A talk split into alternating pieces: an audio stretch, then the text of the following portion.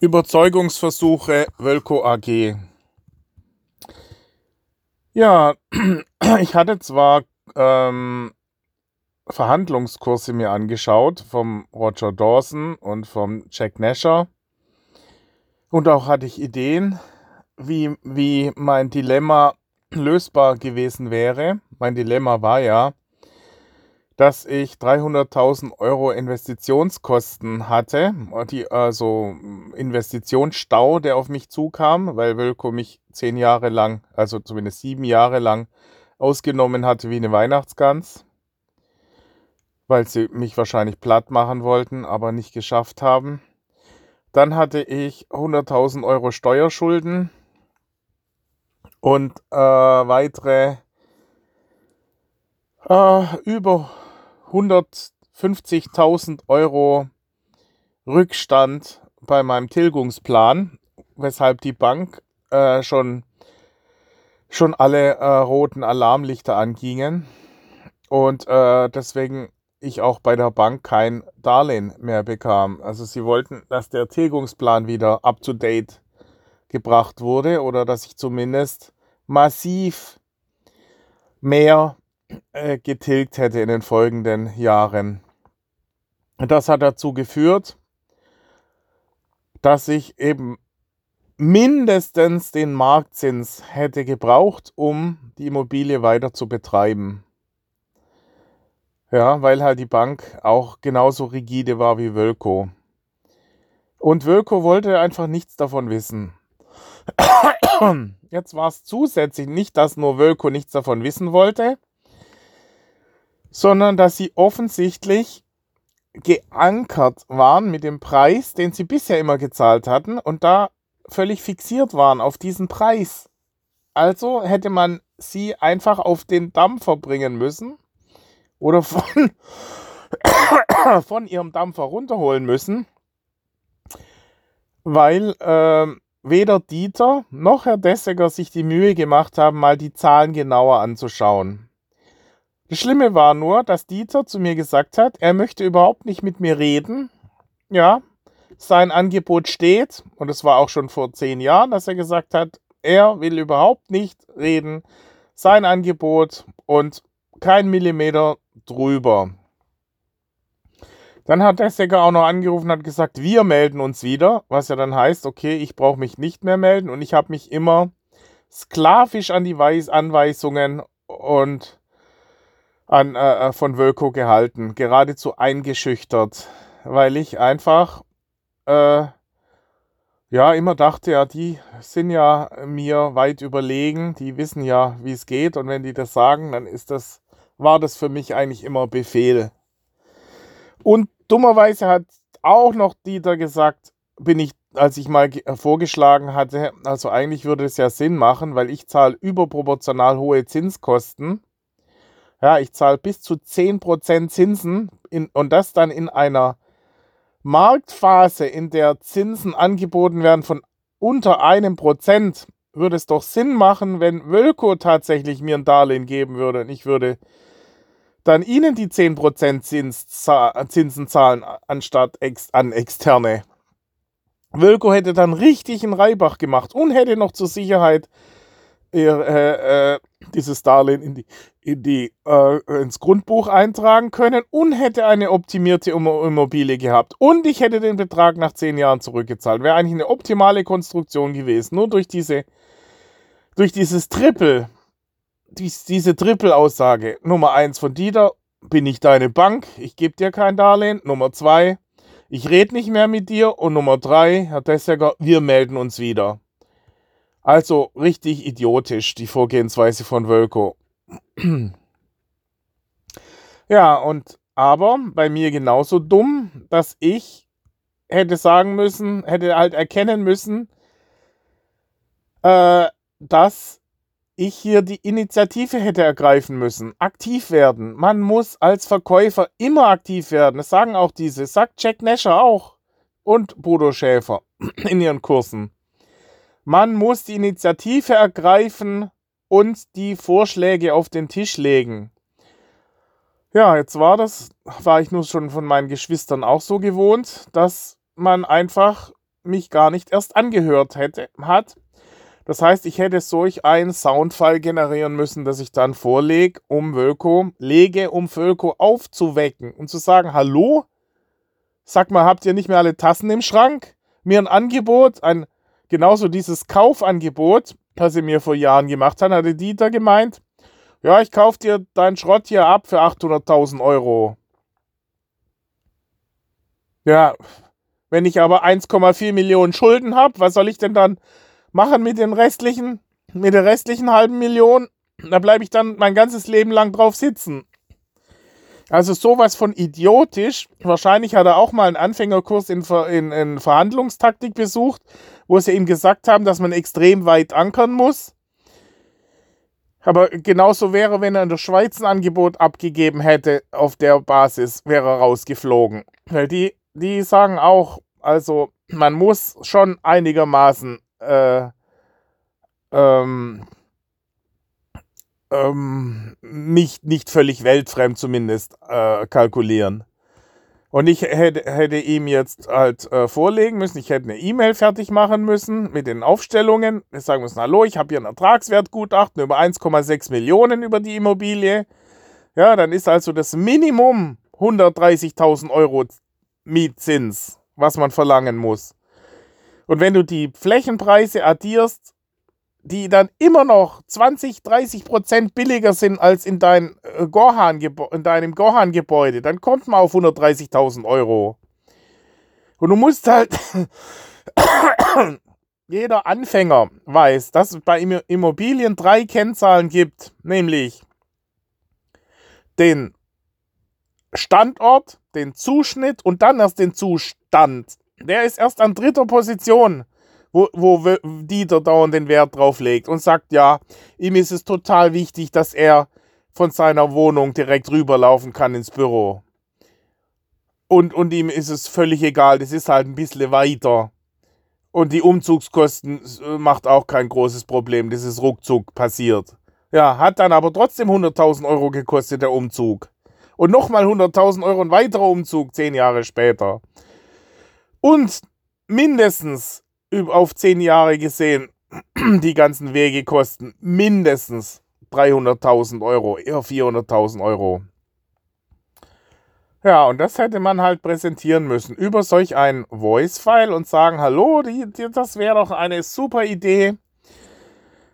Ähm, ihr kommt hin, also ihr wollt unbedingt diese 110.000 Euro. Ich, ich biete euch das, 110.000 Euro aber in der Form, dass ich euch Zinsen zahle.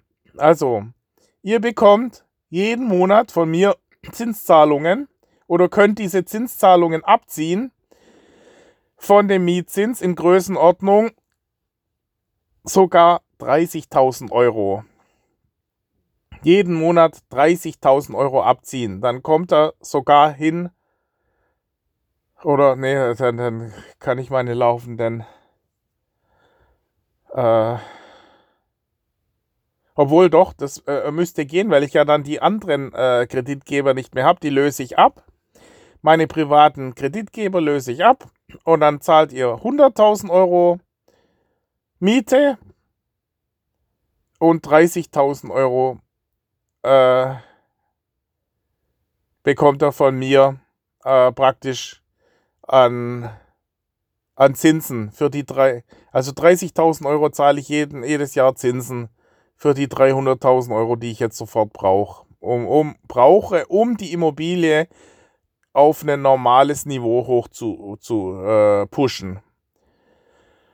Ja, es geht sonst einfach nicht. Ich kann die Immobilie nicht auf dem Niveau weiter betreiben. Es ist ein neues Dach nötig für 140.000 Euro. Es sind neue Brenner nötig für 30.000, 40.000 Euro.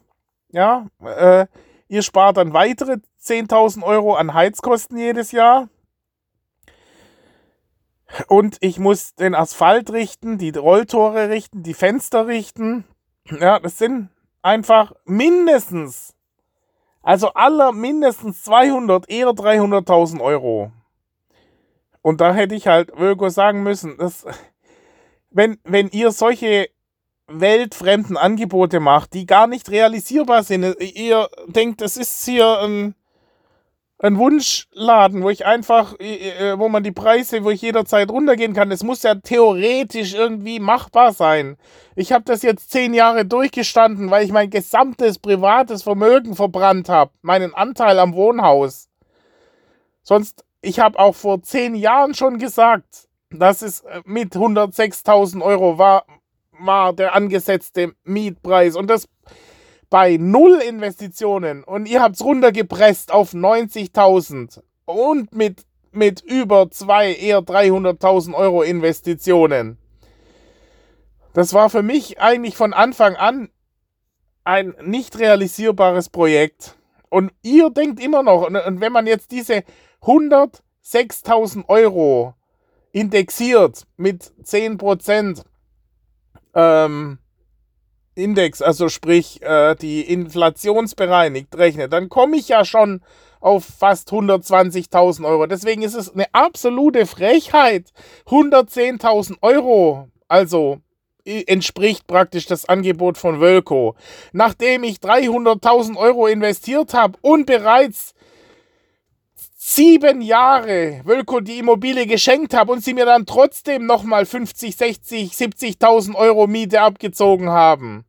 Und jetzt nochmal so ein absolutes, also ein, ein Angebot, ja, es ist völlig daneben. Ja, egal wie man kalkuliert, wenn man als den Vergleichspreis von Goha nimmt, wenn man den, das Ertragswertgutachten nimmt, äh, ist die zweite äh, Berechnungsmethode. Wie, wie, gesagt, ein Zehntel des Ertragswertgutachtens ist etwa der Mietpreis. Der ist nur deshalb so weit runter, weil ich so viele Freiflächen habe, die ich auch noch die ganze Zeit ich mitfinanziert habe für potenzielle Erweiterungen von Wölko. Das ganze Risiko ging auf mich und die ganzen freien Parkplätze. Muss man doch auch irgendwann mal anerkennen. Diese Vorteile der Immobilie. Und das ist, was mich so aufregt diese Dummheit, also diese, ist unglaublich. Also, ja gut, dann kann man eigentlich nur sagen, okay, es macht keinen Sinn, wenn einer auch so argumentiert, so, also ähm, mit, äh, das, da ist ja schon erkennbar, dass gar keine Bereitschaft da ist, eine Lösung zu finden. Es ist, geht, es ist hier, äh, ja, dann ich meine, äh, ich, ich könnte es ja aufzeigen, sagen, was ist das für eine Schwachsinn, in, in, äh, auf, mit dem Aufzug die Sachen hin und her zu schippern und, und äh, auf fünf Kilometer Entfernung die ganzen Rollen die ganze Zeit hin und her zu schiffen. Das macht doch keinen Sinn. Da ist doch besser, man setzt sich hin und macht ein klares Konzept.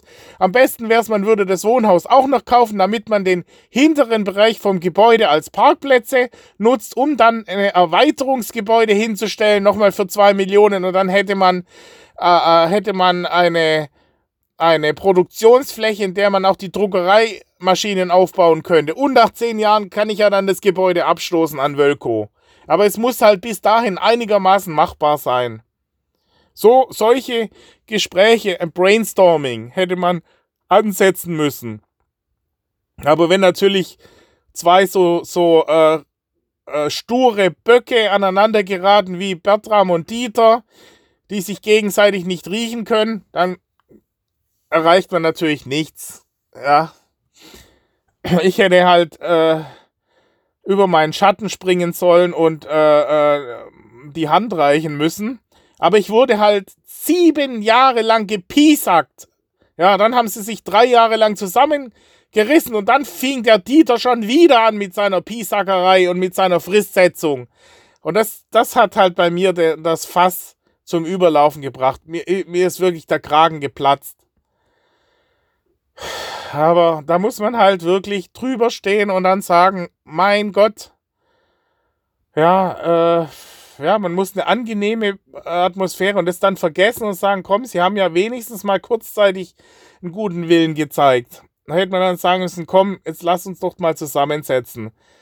Und wenn ich hier, wenn in der Vergangenheit es schief lief mit, der, mit dem Besichtigungstermin am Anfang, ich weiß, das wurde mir immer vorgehalten, aber das mit den mit den Lüftern, wo der Herr Dessiger zu mir gesagt hat, das müssen Sie büßen. Ich auch gedacht, was soll denn das jetzt? Es war nie die Rede davon, dass ich hier Lüfter einbaue. Es geht einfach nicht. Und dann, obwohl ich schon am absoluten Limit war, gar nichts mehr ging, dann sollte ich noch Trennwände und noch immer noch mehr, immer noch mehr, fast ohne Boden. Hier noch was einbauen und da noch eine, äh, äh, eine Begrenzung. Immer solche Zusatz, kein anderer hätte das gemacht. Er hat gesagt, das ist euer Problem. Ihr habt das gemietet, ihr müsst eure, das Gebäude selber so herrichten, wie ihr es braucht. Und dann aber auch nicht selbstherrlich irgendwie mit dem Traktor rumfahren im Garten und sonst wo. Da müsst ihr vorher mich anfragen. Ich bin immerhin noch der Besitzer des Gebäudes. Also dann mich, mich behandeln, wie wenn ich überhaupt keinen Wert hätte und dann auch noch sagen, ja, äh, wissen Sie eigentlich, was das uns Geld kostet und Zeit, immer mit Ihnen zu reden? Ja, mich kostet es auch die ganze Zeit. Ich werde sogar gerufen zum Scheißhaus putzen. Selbst das kriegen Sie nicht alleine hin. Da war ich einen halben Tag beschäftigt, um das verstopfte Klo wieder frei zu bekommen und lauter so ein Scheiß. Wegen jedem Mist musste ich dahergesprungen kommen. Ja, mein Gott, reg ich mich jetzt noch auf. Aber was soll's, wenn man mit solchen Leuten zu tun hat, die sie nicht rechnen können, ja, oder nicht wollen, weil sie, weil sie ja äh, die ganze Zeit in Amerika unterwegs sind oder in Shanghai, dann ist klar, dass man dann nur mal eben schnell drüber guckt und immer, immer nur oberflächlich die, die Zahlen anschaut. Ja, da hätte ich halt schöne Bildchen malen müssen, dass man es mit einem Blick sieht. So muss das aufbereitet werden für den großspurigen Dieter. Okay, ja, ist jetzt zu spät.